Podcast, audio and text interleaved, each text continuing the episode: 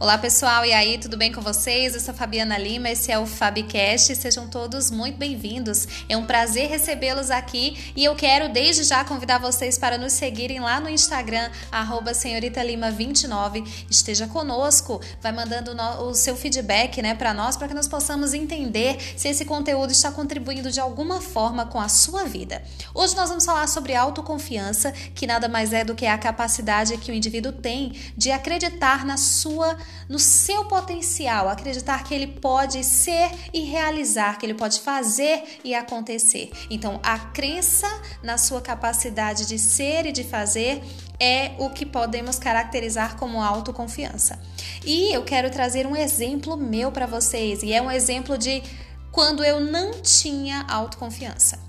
Olha só, eu cursei letras na faculdade e após a faculdade eu passei um tempo fazendo curso de pós-graduação. E nesse curso eu acabei apresentando, obviamente, vários seminários, né, que faziam parte da grade curricular. E uma certa feita eu estava prestes a apresentar um, um seminário desses. Era sobre um conteúdo que eu já dominava, tinha estudado bastante, preparado os slides, preparado todo o material, então eu estava com ele na mente. Porém, em mim havia um nível de autoconfiança tão baixo que a minha apresentação foi desastrosa. Desastrosa em que sentido?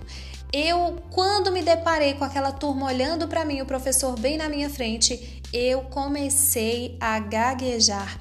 E além de gaguejar, eu que dominava aquele conteúdo, comecei a dizer: Não é isso, professor? Professor, eu estou certa. O tempo inteiro eu ficava perguntando para ele se eu estava correta em algo que eu sabia que estava correta. Então, meu nível de autoconfiança estava tão baixo que eu não conseguia perceber que eu estava certa sim e que eu não precisava da aprovação dele naquele momento. Né? Obviamente, ele iria me avaliar após aquela apresentação. No entanto, durante o processo né, de apresentação, não era necessário ficar batendo naquela tecla, precisando da aprovação dele imediata. Gente, eu recordo dessa cena até hoje e após esse acontecimento eu comecei a buscar a autoconfiança, comecei a trabalhar em mim, né, esse ponto porque eu percebi que era algo que eu realmente necessitava consertar. E é, e é até interessante, eu quero ressaltar para vocês a importância de nós reconhecermos os nossos pontos, né, que precisam ser trabalhados, porque Nessa ausência de autoconfiança, eu acabei conseguindo a empatia da turma e a empatia do professor.